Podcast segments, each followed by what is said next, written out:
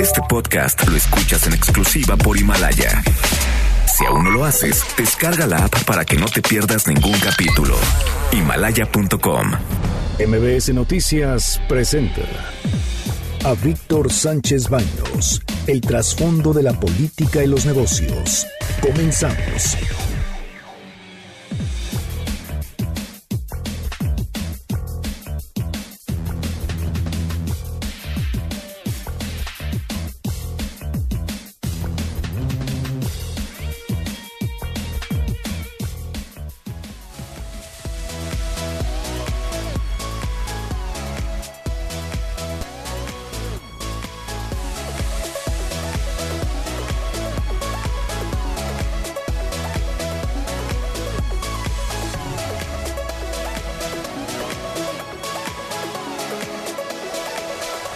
¿Cómo están? Muy, muy buenas noches. Los saludo con mucho afecto. Soy Víctor Sánchez Baños en MBS, en la 102.5 desde la Ciudad de México para toda la República Mexicana.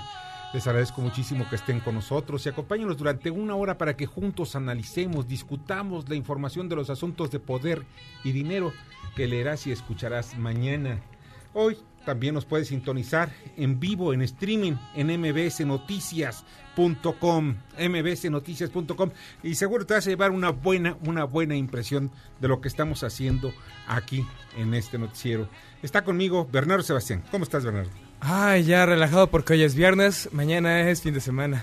Sí, ya, ya es, ya es descansito. Carmen, Carmen Delgadillo. Hola, ¿qué tal? ¿Cómo están? Muy buenas noches. Debate. Comunícate. Comenta Víctor Sánchez Baños en MBS. Twitter, arroba B. Sánchez Baños y arroba MBS Noticias.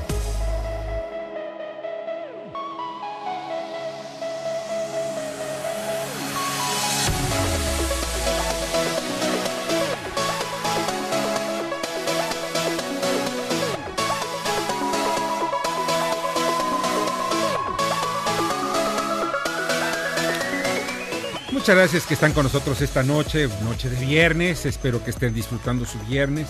Ya saben, ya mañana es un poquito más relajado. Algunos trabajan mañana, pues esperemos que sea leve. Salud. Salud, Bernardo.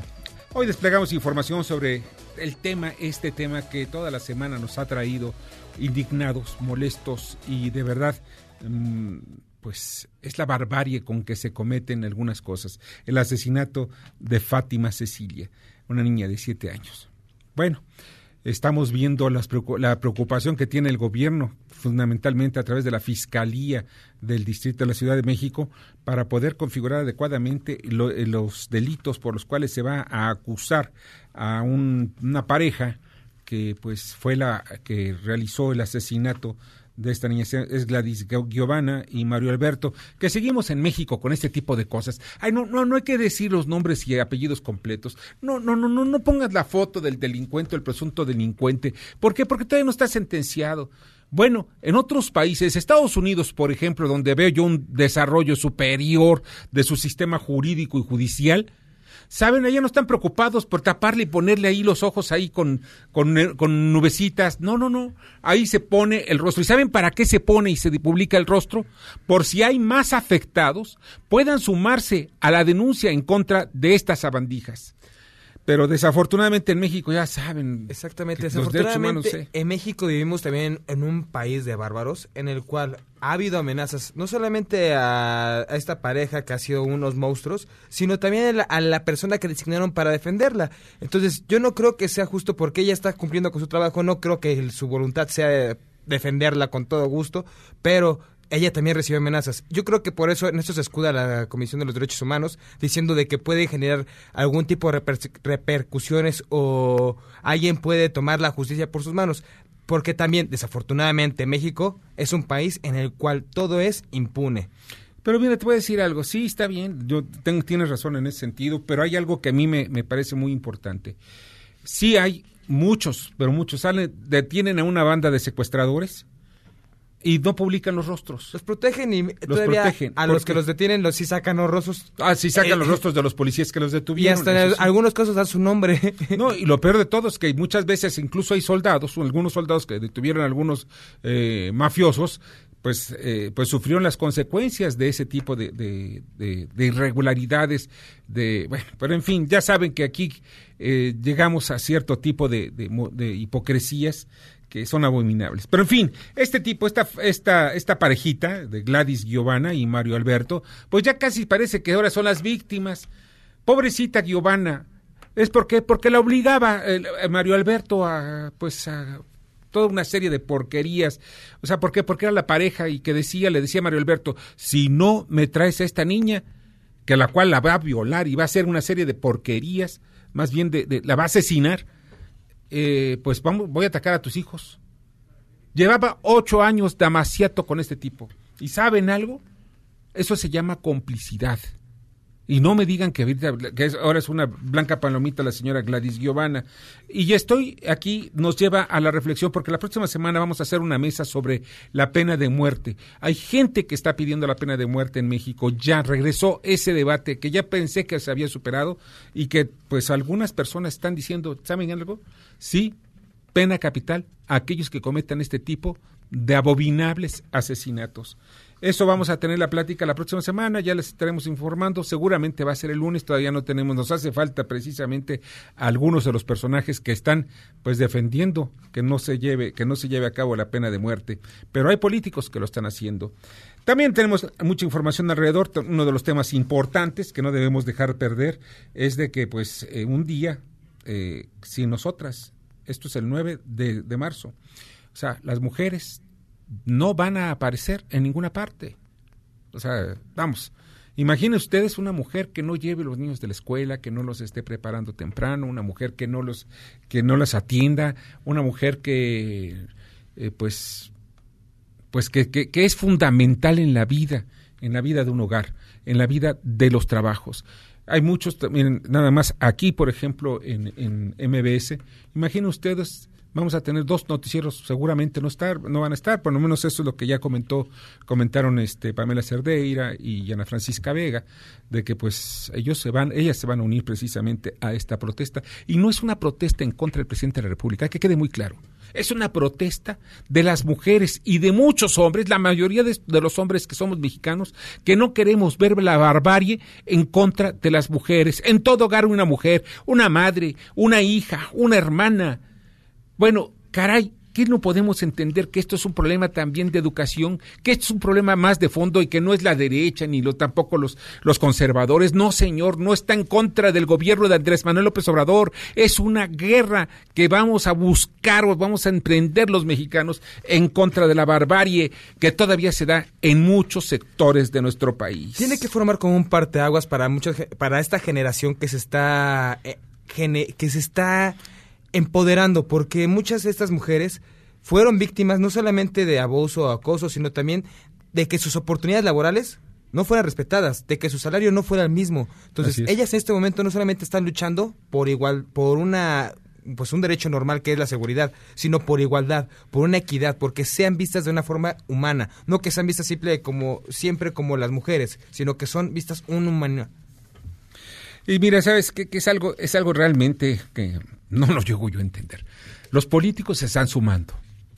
Pero incluso la esposa del presidente se había sumado y después dijo, no, no, vamos a hacer, eh, vamos a mejor apoyar al presidente de la República. Esto no es un asunto político, que quede muy claro. Bueno, eso es lo que yo creo. Pero de eso vamos a platicar, ¿qué les parece? Y ya está en la línea telefónica y le agradezco muchísimo. Adriana Lecona, quien es convocante al paro del 9 de marzo, un día sin nosotros. Es, eh, es algo importantísimo. Hashtag un día sin nosotras. ¿Cómo estás? Muy buenas noches, Ariana. ¿Qué tal? Muy buenas noches. Pues agradecida con el espacio. No, eh, agradecida quiero, que estás con quiero comentar que esta convocatoria a la que haces referencia no la estoy haciendo yo sola. Sí, claro. Es una convocatoria de un grupo amplio de mujeres que estamos, eh, digamos, convocando para hacer visible precisamente eh, la aportación y asignarle el valor que corresponde eh, socialmente a, la, a, las funciones y a las tareas que hacemos las mujeres, pero no desde esta visión estereotipada de las mujeres en el hogar, llevando a los niños y a las niñas a la escuela o cuidándolos. Que lo hacen, ¿eh? y lo hacen dignamente. que lo hacemos y que es una asignación eh, sociocultural, que es precisamente la que nos eh, ha mantenido históricamente en una condición de subordinación, en una condición de discriminación y de desigualdad social. Eh, ganamos menos que los hombres por el mismo trabajo en todo el mundo, las mujeres. Eh, estas tareas de las que tú estás hablando, eh, evidentemente, o de las que estamos hablando, pues no son remuneradas y recaen sobre, sobre nosotras. Eh, esto evidentemente impacta en, en, nuestras posibilidades de desarrollo, de desarrollo personal, en las posibilidades de estudiar, de trabajar, de formarnos eh, un proyecto de vida, eh, nos genera una doble o una triple jornada laboral. Además de ello, pues somos la mayoría de las pobres entre las pobres en el mundo. Eh, somos las más precarizadas porque somos discriminadas en los entornos laborales a partir de que, bueno, como tenemos la función biológica de ser madres, pues nos van, nos eh, discriminan por el embarazo, nos discriminan por tener hijos, nos pagan menos porque eh, vamos a, trabajar supuestamente menos. Eh, entonces, a partir de eso también eh, somos cosificadas, somos hostigadas, somos acosadas, somos violadas sexualmente en los espacios públicos y también en los espacios privados. Es decir, las mujeres estamos en un continuum de violencia permanente que nos hace llevar a pensar que no existe un solo lugar en donde las mujeres nos encontremos seguras. Eh, en todo caso, este, esta, este llamado al paro tiene que ver precisamente con despertar y con visibilizar en la sociedad, en hombres y en mujeres, la aportación y el valor del trabajo que, que hacemos, la, el valor de, que tenemos las mujeres, eh, porque en esta división jerárquica de eh, la construcción social del género, lo que está socialmente valorado es lo que es remunerado y lo que es remunerado está asociado a lo masculino. Por lo tanto, lo que hacemos las mujeres está menospreciado, está desvalorado y nos lleva a esta condición de desigualdad y de discriminación. Bueno, se está transformando, ¿no crees? Como que la Claro, sociedad, ha habido- esto a comparación de hace 10 pero- años, es otro mundo. Pero todavía hace falta muchísimo. Y gracias a estos pero- esfuerzos, ¿verdad? Pero no han, ha- han sido a partir de, de, la exigencia precisamente de la movilización, de la argumentación teórica, política, científica, de estas desigualdades de las que somos objeto por ser mujeres. Esa es Oye, esa es la cuestión. No es hay algo que a mí me parece importante también, Adriana, sobre todo por el movimiento. ¿Hay algún partido político, hay alguien que esté moviendo todo esto para dejarle claro a algunos políticos de que este es un, esto es una movilización social, que es una acción no noble? ningún- no hay ningún partido detrás de ello. Este, no, no estamos de acuerdo con que nos digan que hay una mano negra. Y no están en contra de Andrés Manuel. No, no, no. eh, digamos que digamos que esta politización del paro que se ha venido manejando eh, no la inició el presidente de la República, la inició eh, otro grupo de, de- de políticos que se están intentando solidarizar con un movimiento social con el que político y social con el que nunca han estado de acuerdo.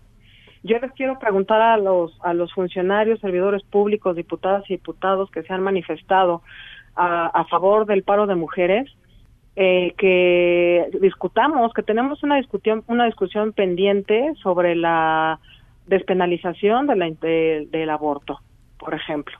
Y yo les quiero preguntar y les quiero recordar el que en qué sentido han votado al respecto. O sea, Oye, pero, por ejemplo, las mujeres, Hay varios temas, Adriana, que son importantes aquí.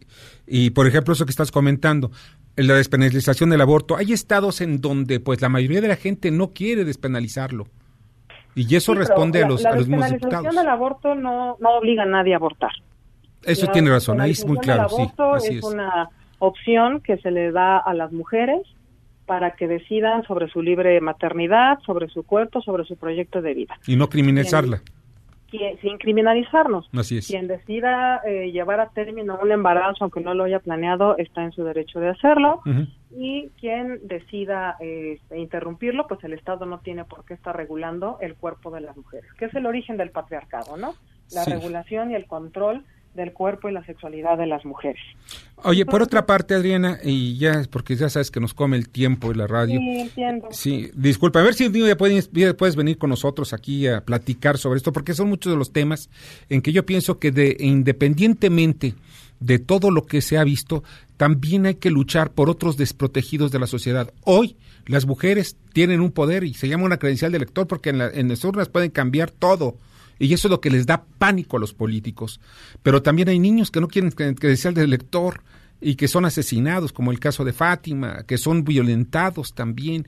O sea, que es una es otra otra parte del sector del sector social que pues que son abandonados.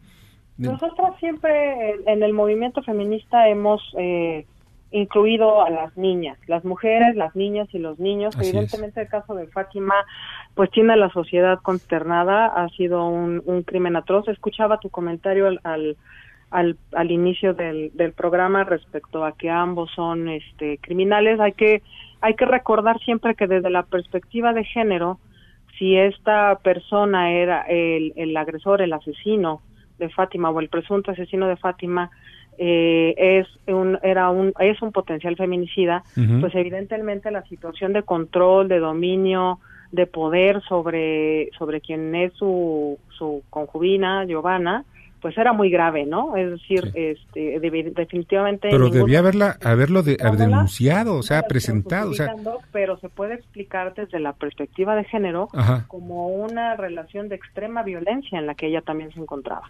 Pues eso hay que denunciarlo, eso es lo que debemos hacer, que haya abierta la apertura a la mujer, no se deje y denuncie. Si este hombre la amenaza, la amenaza con, con, violar a sus hijos, que era la amenaza que aparentemente era, pues a la denuncia, vamos ante las autoridades y vamos a que me protejan y que haya asilos para las mujeres. De prevención, precisamente articular la política pública de prevención, de atención, para que haya una sanción a estos temas de violencia nos parece fundamental. Y por eso insistimos mucho en este en, en, luchar en nuestra demanda contra la impunidad en el poder judicial que también cuando se logran judicializar las carpetas de investigación bueno pues nos encontramos con que hay jueces este eh, que pues a la menor provocación y con argumentos a veces irrisorios pues liberan no agresores violadores entonces esto también manda señales de impunidad y de que, bueno, pues golpear a una mujer o matarla o violarla en esta sociedad, pues no pasa nada. Entonces esos mensajes también son importantes, aunados a estas medidas de prevención. Yo creo que tiene que haber una articulación entre toda la política pública de prevención, desde el DIF, desde la política social, de las, desde las instancias de atención social. Nuestras leyes después nuestras leyes y las instancias de, administración de justicia. Y la educación de los niños también. Oye, Adriana. pues esperamos que un día vengas para acá con nosotros y platiquemos. ¿Te parece bien? Con, mucho gusto. Me gusta el tema. Por el espacio y estamos en contacto. Un, saludo al auditorio. Muchas gracias, Adriana. Que la pases muy bien y que sea un paro nacional. Y eso esperamos. Luchemos por eso. Así es. Que se escuche. ¿verdad? Gracias, Adriana. lo único que sí agregaría es que también a esta a esta clase política que se ha sumado es que las feministas no les estamos pidiendo permiso para manifestarnos, ¿no? O sea, es eh, es también una posición muy patriarcal el, el, que salgan a decir que este que no va a haber represalias y que no va a haber ningún problema. No les estamos pidiendo permiso. Para claro, las mujeres no les deben pedir permiso a nadie, ni los hombres ni nadie debe pedirle permiso a nadie. Es parte también de lo que se tiene que visualizar. Claro. Que las ah. mujeres tenemos autonomía y no necesitamos pedirle permiso a nadie para organizarnos y para organizar una, una protesta de mujeres. Así es. Adriana, pásala muy bien. Un fuerte abrazo. Igualmente, muchas gracias. Gracias. Adriana Lecona, convocante al paro, uno de los convocantes al paro del 9 de marzo sobre un día sin nosotras. De verdad, un asunto, un movimiento social importante. Vamos a un corte y regresamos. Amigas, amigos de MBS.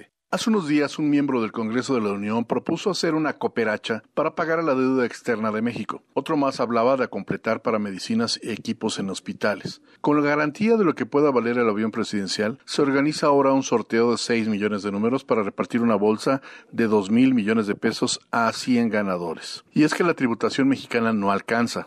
Los impuestos no son suficientes, máxime con los niveles de inversión pública que requiere el país y considerando otro endeudamiento adicional como el que derivó de la cancelación del nuevo aeropuerto en Texcoco y por el que aún hay que pagar cerca de 6 mil millones de dólares durante los próximos 19 años. Tapan un hoyo destapando otro. Esos fueron los candados que pusieron los anteriores regímenes políticos. Quienes diseñaron estos proyectos, como el nuevo aeropuerto o la compra del avión presidencial, no dejaron cabos sueltos, amarraron esas adquisiciones y en caso de que hubiese alguien que se atreviera a derogarlos o dar marcha atrás, se enfrentaría a dolores de cabeza por trabucos financieros como los que hemos visto. Cuenta mucho la impericia e inexperiencia de la actual administración. Los operadores, que dicho sea de paso no hay, no han sabido aconsejar al presidente, y los operadores de antaño, con gobiernos disímbolos y que lograron colarse en esta administración, son los ingenieros que manipulan oscuramente esta situación. Debemos ayudarle al presidente para salir todos juntos adelante. De lo contrario, no nos saldrán las cuentas. Para eso falta que escuche recomendaciones. Les invito a leer y escuchar más de estos temas en mi cuenta de Twitter, arroba Fer Gómez Suárez. Buenas noches. Escuchas a Víctor Sánchez Baños. Vamos a una pausa y continuamos. Víctor Sánchez Baños en MBS Noticias. Continuamos. Muchas, muchas gracias que continúen con nosotros en MBS. Miren, vamos a dar una actualización de lo que está pasando con el asunto del coronavirus y seguimos hablando del impacto mundial, no solamente ya económico, que ya es devastador para toda la zona del Asia-Pacífico. Y miren ustedes, estamos en estos momentos, a las 20 horas de hoy, con 77.812 casos confirmados en todo el mundo, 2.360 muertes. Sobresale entre los datos, hay muchos datos alrededor de todo ello. En Italia se registró el primer muerto, se trata de un veneciano de 77 años, eh, quien no ha tenido contacto aparente, no ha tenido contacto con algún enfermo, sin embargo, se le detectó coronavirus. Esto significa de que hay otra persona que es eh, receptor pasivo y que puede estar difundiendo o está eh, dispersando el virus. En Italia hay en total 16 casos confirmados y 250 bajo observación en todo el país. En la zona donde se detectaron estos casos, se cerró de inmediato, se, cerraron oficinas y escuelas para evitar contagios. O sea, es la primera medida importante. En Irán, dos personas murieron y al igual que en Corea del Norte, también otra persona falleció. No se conoce el número de infectados. ¿Por qué? Porque son dos, dos países que pues tienen un control férreo a sus medios de comunicación. En Libia, otro muerto por coronavirus. El sistema de, eh, eso es lo que tenemos hasta estos momentos y pues vamos a estar hablando también del sistema de salud de tercer nivel que está en crisis. Corrieron al director del Instituto de Neurología, de verdad una eminencia, pero pues ¿por qué? Porque no está de acuerdo en las en los asuntos de las restricciones financieras de del sector salud. Pero pues, en fin, así están las cosas. Quieren centralizar todo y no pueden todavía. Pues, bueno, la gente se está muriendo y tiene problemas graves. Ya está con nosotros, y esto es uno de los temas que me gustan muchísimo los viernes, el sexenio de lágrimas. Buenas noches, Víctor. ¿Cómo estás, Muy bien. Leo Augusto? ¿Qué dices? ¿Cómo te va? Aquí esperando a que nos alcance el coronavirus. No, que no nos alcance. Llegue, Córrele, ¿no? córrele, no empujes, ¿ves? No, sí está de, de, de terror, de terror. ¿ves? Oye, está también con nosotros y me gusta muchísimo también escucharla porque tiene eh, pues muchas voces alrededor de ellos. ¿ves? Kimberly Zafra. ¿Cómo estás, Kimberly? Muy bien, Víctor, muy contenta de estar aquí con ustedes. Gracias, gracias. No, de nada, contrario, gracias a ti. Y Fifidencio está por la línea telefónica. ¿Cómo estás, Fifidencio? ¿Qué, ¿Qué onda, pap? Buenas noches a toda la mesa. Bernie, ¿qué onda, güey? Te estoy esperando, ¿eh? Hi, güey. Ahí nos vemos un rato, bro. Ya, ya estoy acá en el Caribú con, este, esperando el shampoo, güey, ¿eh? Ah, sí, champú de cariño. Sí, es espumoso. Espumoso, exactamente. Que y todo. Ya la noche comienza. Oye, Kimberly, saludos, besos, man. Gracias, Vividencio. Aquí, aquí te queremos ver pronto ya pronto estaré por allá. Hoy, lo que pasa es que hoy sí me, me agarró el, el, tránsito y pues ya no me dio chance de llegar, ¿eh? Un día que no andes de fiesta, Fifidencio. Pues es que es en viernes, pap. si no, ¿cuándo? Si no, ¿cuándo? También a ustedes les toca el tráfico. Claro, güey, aunque tenemos que estar sufriendo un poquito, pero pues ni modo, güey. el segundo piso pues también también va lleno, ¿no? Y los, también cuando esta hora yo creo que también los helicópteros, los de estos de los Uber, yo creo que ya dentro de poco va a salir Uber helicóptero, ¿no? Pues ya se están tardando, güey. Mira, ahí está una idea millonaria, ¿eh, güey? Apúntala, apúntala, vamos a echarla, güey. Sí, ahorita en corto la ponemos a andar. Eso, güey. Mejor. hay que utilizar también los drones para distribuir gasolina. Fíjate, es otro de los negocios que no se les ha ocurrido. Gasolina en drones. ¿Para qué? Pues para que vayas en tu casa y llenan tu tanque en tu casa, ¿no? Claro.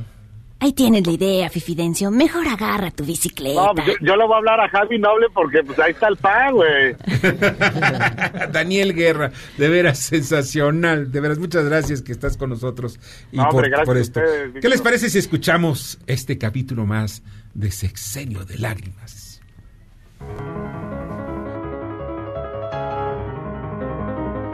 Brincolines Mayer las mejores maromas para esa fiesta democrática. Presenta su radionovela favorita. Sexenio de Lágrimas. Con lo más mejor del quehacer político nacional. Hoy le venimos ofreciendo... Lágrimas Chairas. ¿No es verdad, Ángel Obrador, que en esta cuarta transformación más chaira la luna brilla y la maroma se ejecuta mejor? Oye, Paps, Manda a decir mamá imprudencia que otra vez tapaste el baño, que si de favor te aplicas. Aguanta las carnitas, Fifidencio. ¿No ves que mi sueño es convertirme en un gran actor? Escucha al camarada Sergio Mayer con esta gran interpretación. me preocupa, me preocupa como padre escuchar a mi hija que cuando va a la escuela, cuando va a la escuela, nos pide que no olvidemos recogerla. Me preocupa que mi hija, mis hijas, no quieran salir al parque a jugar, porque tienen miedo de ser violentadas. Eso no fue una actuación, Rey. Se llama demagogia. Y Sergio Mayer es diputado de Morena. Hello, güey. ¡Ah, caray! Pues hablando de la violencia de género, yo ya le di permiso a mamá Imprudencia de sumarse al paro nacional el 9 de marzo. Ahí sí estoy de acuerdo. Yo también le doy permiso de marchar y eso. Faltaba más, güey. ¿Permiso? A mí nadie me da permiso de nada, par de machitos tóxicos. Órale a lavar los trastes y a destapar el baño. Ándele, pelados. Voy, voy. Se me hace que ya te malaconsejó la derecha, madre. Se acuñó una frase que le gustó. Ya no es el debido proceso, sino el debido pretexto. ¡Cállese, pelado! No, mi iPhone no, mamá imprudencia. No me cierre el WhatsApp. No, cálmese. tranquila, señora. Mamá imprudencia, no mentir el iPhone. Y así Mientras las mujeres mexicanas enfrentan la violencia estructural, las aspiraciones dramáticas de la chairocracia tendrán que esperar una mejor ocasión. Hasta el próximo episodio de este su Sexenio de Lágrimas. De aquí al Ariel, ¿eh? De aquí al Ariel. Sí. Oye, que Sergio Mayer cambie de guaruras y de chofer porque, pues, ¿cómo que le da miedo a las niñas, no? Pues, eh, ¿Qué te podía decir? Sus dillas, yo no sé, yo no sé espero que las eduque bien para que eh, pues ellas puedan también cuidarse, porque aquí ya es lo importante, saber cuidarse, como mujer gritar cuando se acerca alguien que tú no lo conoces. En el caso de que en los casos, en los casos de las escuelas va un niño, pues va otra persona, te, te aborda, espérame a ver, oye, que quiero que te lleve, a ver, dime cuál es la contraseña que te dieron mis padres. Así es. Si quieres una contraseña, no, esta vez que entonces a pesar de editar porque es un secuestro o te quieren sacar ahí. Mira, sabes que hay muchas cosas que se pueden hacer y mejorar la sociedad. Dani, muchas gracias, Daniel. Muchas gracias. Oye, pues. Gracias, Víctor. Sensacional, ¿eh? Cada, cada día me siento. Ay, caray, yo voy a votar por ustedes en la academia. Aquí te guardamos un té de lágrimas chairas, Dani. Eso. Tásala muy bien, mi querido Dani. Muchas a gracias. Mí, a mí me balconeó el fifidencio. ¿Cómo que el baño tapado? Fue con su iPhone. Las bolitas de borrego pues también tapan, güey. Acuérdate que lo que tapó el baño fue tu iPhone 3. No. Ese que ya ni le llega a WhatsApp, pero ahí lo traes para decir que traes un iPhone. ya las actualizaciones ni le llegan. Además, no tenemos internet en la casa. Se lo andan pirateando del vecino. Muchas gracias, Dani. Pásala muy bien, mucha suerte. Te agradezco mucho. Buenas noches. Buenas, noches. Kimberly Zafra, como siempre, mi agradecimiento. Muchas gracias, Víctor. Y Un gusto. Gracias, Víctor. Pásala muy bien, mucha Buen suerte. Fin de gracias. semana. Buen fin de semana. Y vamos con Crónicas de Banqueta.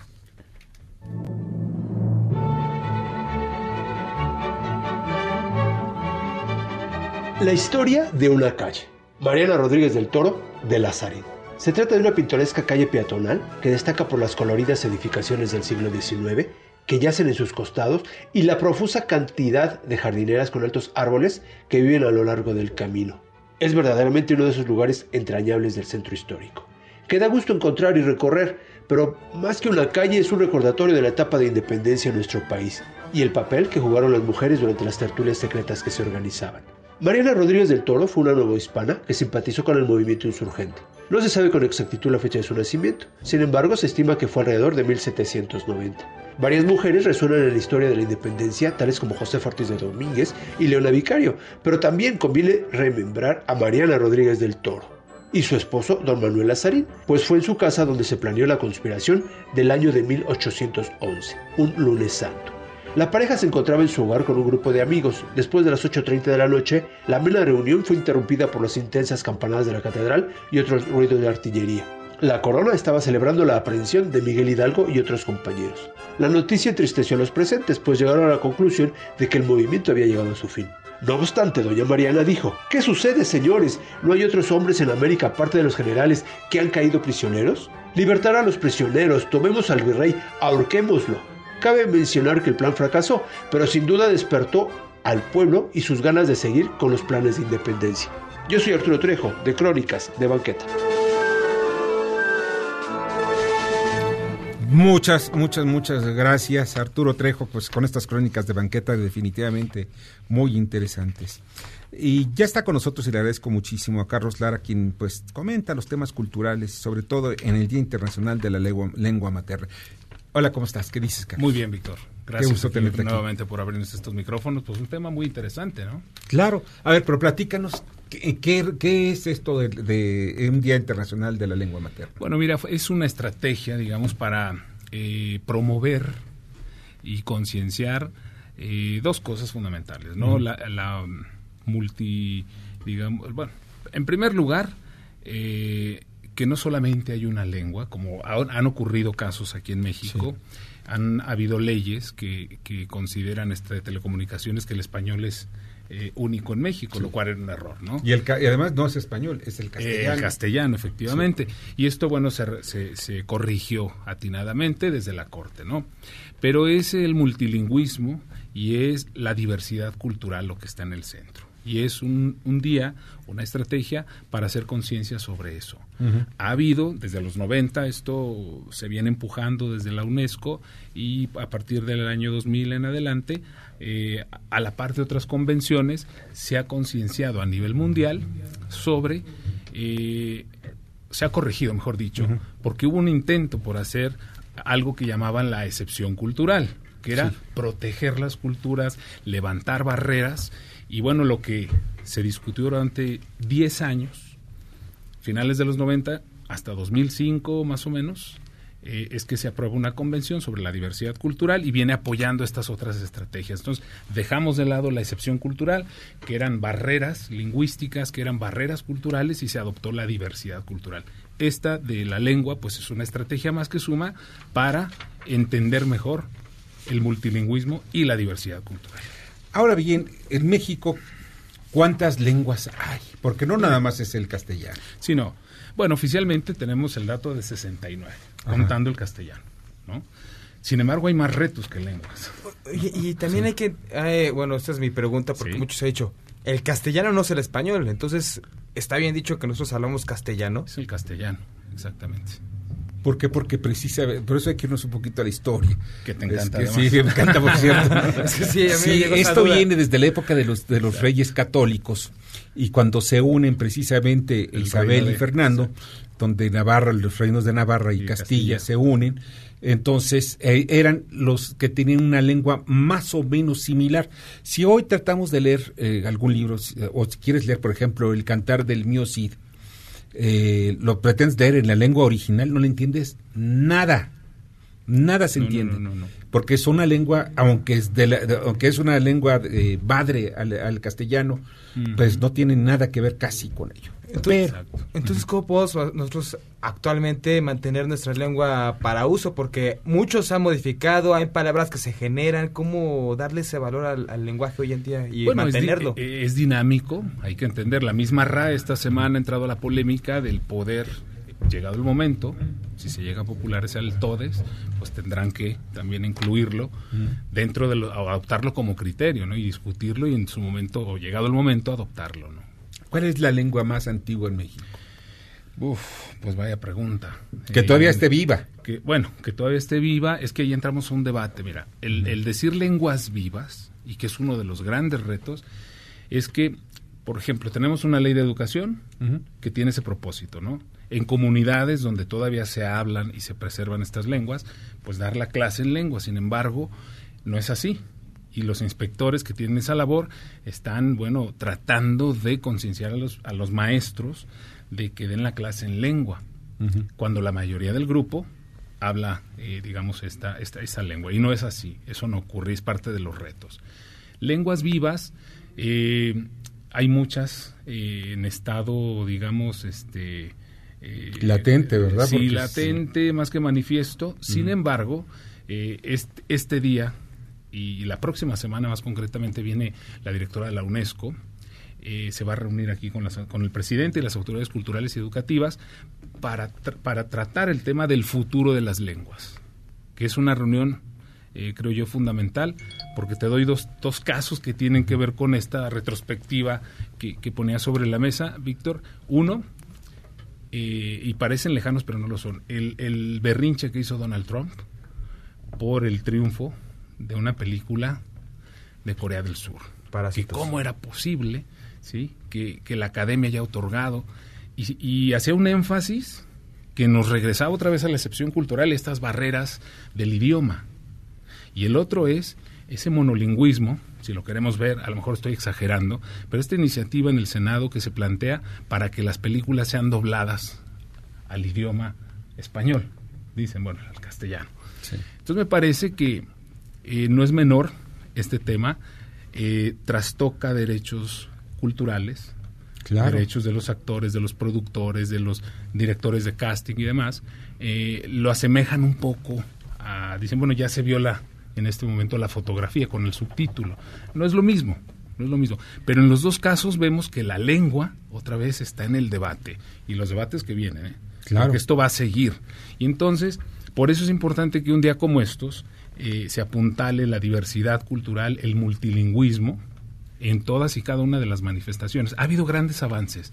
En la Corte ya hay un protocolo, por ejemplo, para llevar los casos donde haya que resolver eh, situaciones donde tengan que ver comunidades originarias. Eh, ya se llevan juicios a cabo en la lengua de cada una de las comunidades. Eh, esto también es otro gran avance. Ya no es solamente traducir la Constitución a dos o tres este, lenguas, sino ya entró al Poder Judicial, ya entró a la Corte, hay un protocolo, ya entró a Derechos Humanos, está permeando, cosa que, que, celebramos. Sin embargo, hay muchos, muchos pendientes, Víctor, y uno de ellos, y tú lo sabes mejor, son las consultas entre otras, ¿no? Así Otros grandes temas, ¿no? Pero las consultas a las comunidades originarias para tomarlas en cuenta en el desarrollo, ¿no? Del país. Y ya no hablamos solamente de lengua, sino de sus usos y costumbres. Ese y otros tantos temas más, pero que finalmente eh, creo que cumple el propósito de difundir el multilingüismo, pero particularmente y sobre todo creo yo la diversidad cultural. Eso es lo importante, ¿no? Es el respeto a la diversidad cultural. O sea, el, respeta mis, mis orígenes, respeta mis raíces, respeta lo que soy. Exactamente. Como sea. Y eso es, eso, es el, eso es el individualismo. No soy parte de ese grupo amorfo es, que es, que es la, comunidad, sino también respetar mi individualismo. Tengo una lengua, tengo una cultura, respétenla, ¿no? Y estoy hablando, respeto no al gobierno, no, no. sino a toda la sociedad, ¿no? Oye, ¿qué es lo que se va a hacer entonces la próxima semana para en ese Día Internacional? ¿Cuándo es exactamente el día? 26 y 27 está anunciada. Ajá. Esta reunión es con el presidente de la República, con secretario de Cultura, la secretaria de Cultura, el secretario de Educación, así lo ha dado a conocer pues la, la propia secretaria de Cultura. Sí. Y el motivo es analizar el futuro, qué es lo que van a hacer, ¿no? Y me parece toral porque hay un debate. En un lado tienes la protección de estas lenguas y manifestaciones y en otro lado es cómo los integramos considerando que el castellano en nuestro país, Víctor, pues es una lengua mayoritaria. Así es. Oye, pues Carlos, te agradezco muchísimo que hayas estado con nosotros esta Víctor, noche. encantado. Qué mal eres. Carlos Lara, comentarista de temas culturales, sobre todo este Día Internacional de la Lengua Materna. Escuchas a Víctor Sánchez Baños. Vamos a una pausa y continuamos. Víctor Sánchez Baños en MBS Noticias. Continuamos. Muchas, muchas, muchas gracias que continúen con nosotros eh, en MBS. Y miren, hay un tema que desafortunadamente para nuestra sociedad es importantísimo tocarlo. Y es el del, del suicidio y cómo prevenirlo, qué hacer con, el número que, va en incremento de, personas que quieren quitarse la vida por distintos motivos y algunas veces, espero estar equivocado, es generado por la misma sociedad, por el estrés, en fin, hay muchos factores. Quise yo platicar de ello, más bien quiero platicar de ello con el doctor Fernando Corona, quien es médico psiquiatra y psicoterapeuta eh, del Hospital de Psiquiatría del doctor Héctor Tobar Acosta del Seguro Social y del Hospital Fray Bernardino de Álvarez de la Secretaría de Salud. ¿Cómo estás? ¿Qué dices, Fernando? ¿Qué tal? Buenas, noches. Gusto estar con ustedes. Gracias. Oye, ¿a qué se debe? ¿Qué es lo que lo que lo que lleva a una persona a quitarse la vida? Bueno, en realidad son es una red de factores que terminan en, en este acto violento, es un acto de violencia contra, sí mismo, la, persona. Hay factores biológicos, hay predisposición genética, hay estilos de crianza que favorecen la aparición de, ciertos trastornos en la vida adulta. El clima, hay un estudio clásico que vincula el clima con el suicidio, pero se relaciona con la aparición de depresión. El motivo principal es la depresión, es una enfermedad bastante común, bastante más común de lo que la gente piensa, y el, el riesgo o el factor más importante para que una persona se suicide es la depresión. Obviamente hay muchas cosas que pueden causar depresión y dar como resultado, como consecuencia final, el suicidio. Pero, ¿cómo detectar primero a un potencial suicida? es predictible. O sea, hace muchos años y muchas personas tienen la idea de que no es posible prevenir el suicidio. Hay un, hay un estudio interesante, nada más para contextualizar esto de manera brevísima, de 800 mil, de 1.600.000 suicidios que, que, que se detectan un millón seiscientas mil muertes violentas, la mitad, ochocientos mil, son por, por suicidio. Ah, Por suicidio. Es una cifra de un reporte que se hizo a nivel mundial. De esos ochocientas mil personas, consideradas como 100%, el 60% de los que se suicidan tienen depresión.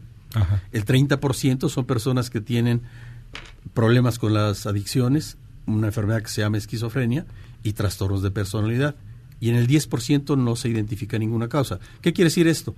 Que 6 de cada 10 de las personas que suicida, se suicidan tienen depresión. Y si la depresión es identificada adecuadamente y es tratada adecuadamente, se puede prevenir la consecuencia más grave de esta enfermedad, que es el suicidio. ¿Cuál es el objetivo de un suicida? ¿Qué es lo que un suicida piensa que va a lograr con, con ese acto? Eh, son varias cosas, ¿no? Son varias cosas. Una de ellas es ah, terminar con un sufrimiento que, eh, psíquico, psicológico y corporal que tiene. La depresión, o estas personas tienen una enfermedad de todo el cuerpo. La, depresión es una enfermedad de la mente nada más. Es una enfermedad de todo el cuerpo, como otras enfermedades mentales que se identifican eh, básicamente como enfermedades de la, de la mente o del cerebro, pero en realidad son enfermedades de todo el cuerpo. Entonces, la persona que se suicida hay dos formas de intentar matarse. Uno de manera impulsiva, de una manera reactiva, ante una situación difícil, ante una situación que no sabe cómo enfrentar esta persona, recurre al suicidio como una forma de solución. Otro tipo de suicidio es el planeado. La persona que viene pensando, viene ideando en su cabeza una forma o, o encontrarlo o identificar una solución para su sufrimiento. Algo que está vinculado con el suicidio es la desesperanza, es decir, que la persona no alcance a ver en su futuro la manera de resolver un problema y al cerrarse el horizonte de su futuro recurre al suicidio como una forma de terminar con esta situación. ¿Y cómo evitarlo? Identificando adecuadamente la depresión. Generalmente la persona que se suicida se lo comunica a alguien. Se, lo, dice a alguien, se lo comunica a alguien, excepto en el caso del, impulsivo. La persona que es impulsiva, que, tiene un problema en el control del impulso. que se agarra descuidado. Sí, eh, hay, hay, personas que debido a su personalidad, a veces actúan antes de, analizar bien la situación, de encontrar una, una solución. Estas personas, evidentemente, cuando enfrentan una situación difícil, complicada, pueden en un momento determinado recurrir al suicidio. Pero es muy difícil ya una vez que, bueno, si ya identificaste una persona que tiene tendencias suicidas, yo creo que debe ser muy difícil el poder hablar con ellos porque estás hablando de desesperanza, entonces difícilmente un individuo externo le puede dar esperanza a alguien que la ha perdido, a alguien que está en un caso de depresión. ¿Cómo puede llamar? ¿Cuáles son los puntos en los que uno puede agarrarse o decir, vamos a este lugar? ¿Qué es lo que uno puede hacer en esas circunstancias? Eh, la familia, generalmente la persona que, que padece depresión, no se percata de que la tiene o no se da cuenta con facilidad de que tiene depresión. Pero las personas cercanas, los familiares, las personas dentro de su núcleo familiar o las personas en el trabajo, notan ciertos cambios en el comportamiento o en el estado emocional del otro. Son menos comunicativos, hablan menos, participan menos. Eh, ¿Y qué debe hacer esa familiar cuando detecta eso? Eh, primero, preguntar qué sucede. Ajá y segundo, buscar ayuda de un, de un, profesional, para que diagnostique y en el caso ¿Hay alguna línea eh, telefónica? De sí, hay, hay, uh, en, eh, hay una línea de auxilio, hay líneas de, de auxilio en, en, Internet también hay.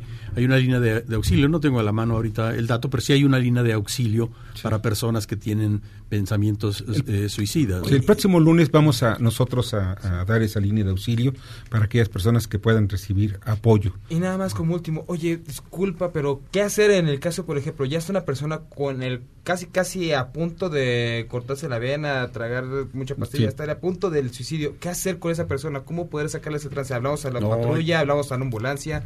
Hay que llevarlo a un hospital. Hay que llevarlo a un hospital, hay que llevarlo a un servicio especializado. O sea, son personas que requieren un manejo especializado, un manejo médico especializado. Es más o menos que una persona que, tiene una crisis diabética o una crisis de, cardíaca o algo, es necesario llevarlos a que sean valorados, evaluados por un profesional y que el profesional tome las decisiones Nada de que ahorita se calma y no, no, no, no, no, olvídate, eso es, eso es de lo peor que puede hacer alguien, que, este, que le diga, échale ganas, ¿no? O sea, las enfermedades no son No son de echarle ganas. No, no, son de echarle ganas. es un asunto mucho más delicado. Mucho muy delicado. Un profesional es el que debe tomar siempre las riendas Definitivamente. de este Definitivamente. Y hay que ver los cambios emocionales, los cambios de actitudes, los cambios, eh, como dice un anuncio, Vean ustedes, si tienen un hijo, escúchenlo. Así es. Vayan a su cuarto, vean los cambios que tiene en su cuarto. Así es. Vean, hay muchos cambios que pueden detectarse para las, adicciones y las tendencias suicidas. Fernando, te agradezco muchísimo que Muchas gracias por invitarme. Muchas gracias. Fernando Corona, médico psiquiatra y eh, psicoterapeuta del Hospital de Psiquiatría, doctor Tobar Acosta, Héctor Tobar Acosta, del IMSS y del Hospital Psiquiátrico Far Bernardino de Álvarez, de la Secretaría de Salud. Y vamos con Jorge Gordillo en su análisis económico y financiero. Adelante, Jorge. Gracias, Víctor. Buenas noches. Aquí mis comentarios del día de hoy. El peso mexicano y la bolsa de valores cerraron la jornada y la semana con movimientos mixtos. Persisten los temores por aumento en casos de coronavirus. La versión al riesgo global de esta nueva fase del, del virus provocó que varias versiones corrieran al dólar y viéramos eh, situaciones que no veíamos en mucho tiempo. Por ejemplo, el dólar con respecto a la mayoría de las monedas, el índice dólar colocó en niveles que no se observaban en tres años y los bonos norteamericanos, en específico los de 10 años, alcanzaron niveles eh, también históricos, ¿no? 1.86%, lo cual incluso provocaron que lo que llamamos nosotros la curva de rendimientos, que significa los rendimientos en los plazos se pusiera invertida, o sea que se pagaran menos intereses por las por los plazos más altos que por los plazos más bajos.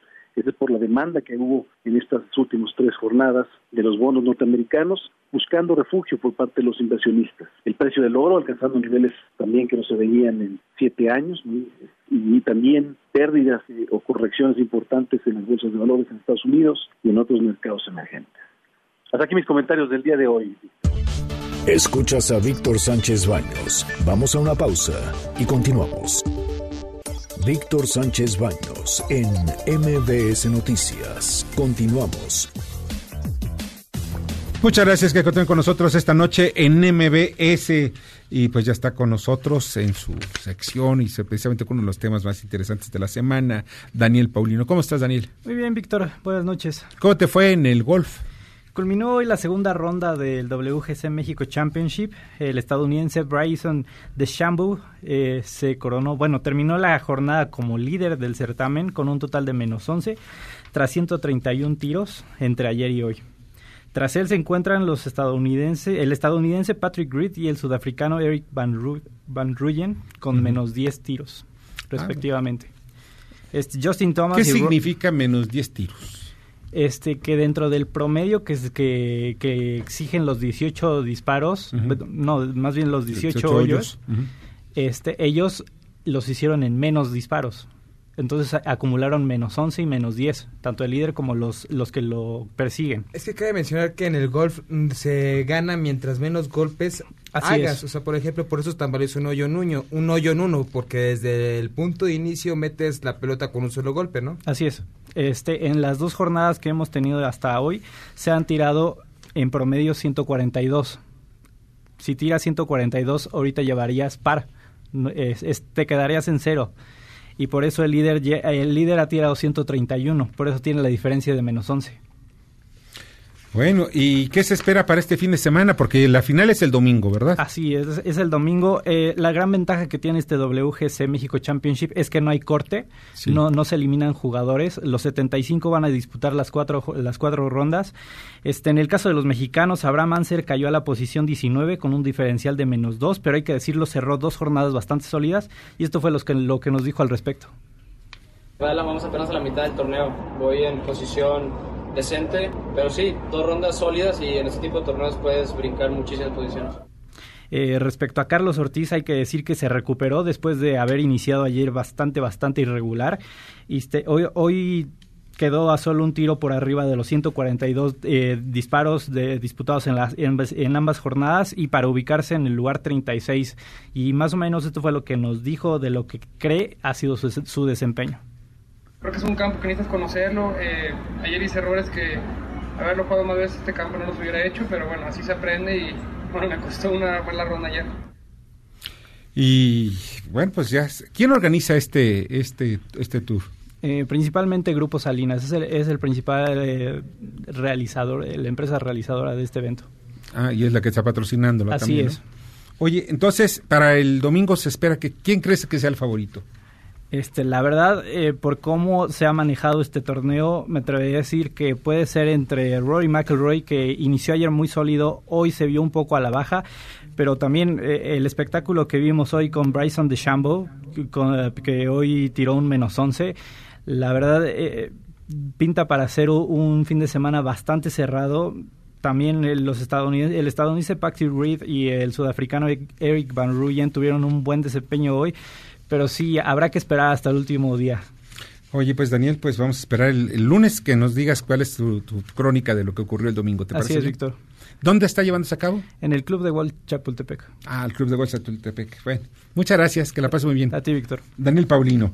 Y pues miren, rápidamente les informo, miren, les voy a recomendar un, un video que está circulando en las redes sociales, en donde un niño, un niño que tiene problemas de enanismo, no problemas, sino tiene eh, padece, de, de danismo, eh, pues en Australia, pues genera un, un, video donde pues es víctima del bullying y pues pide, pide, dice, prefiero morir. Y si lo escuchan, es algo triste, es muy triste que los seres humanos, varias niñas, lo, niñas y niños, pero fundamentalmente niñas, lo, lo exhiben y lo agreden. Y pues la mamá mandó ese, ese video y es desgarrador, la verdad de las cosas, es desgarrador, porque estábamos hablando precisamente del suicidio y en el asunto del suicidio le doy rápidamente la línea de ayuda que nos está dando la Secretaría de. Hay una línea de ayuda de origen, se llama, a de 8 a 10 de la, de la noche, línea de ayuda de origen. Es el teléfono 800 015 1617. Recuerden, 800 015 1617. El WhatsApp 5573 34 8556. Alguien que esté a punto de tomar esa decisión ustedes pueden salvarles la vida. Y Septel en la Cruz Roja es un servicio de salud mental. 55 52 59 81 21. Pues ya nos vamos. Les agradezco muchísimo que hayan estado con nosotros. Bernardo Sebastián, muchas gracias. Pasen buena noche y cuídense mucho, no tomen demasiado. No tomen demasiado. Daniel Paulino. Muy buenas noches a todos. En la producción Jorge Romero, en la información Carmen Delgadillo, en la asistencia de, redacción Fernando Maxuma, en los controles Michael Amador. Soy Víctor Sánchez Baños. Deseo una noche, que pase una noche sensacional. Las opiniones vertidas en este programa son única y exclusivamente de estricta responsabilidad de quien las expresa. MBS Noticias presentó a Víctor Sánchez Baños, el trasfondo de la política y los negocios. Este podcast lo escuchas en exclusiva por Himalaya. Si aún no lo haces, descarga la app para que no te pierdas ningún capítulo. Himalaya.com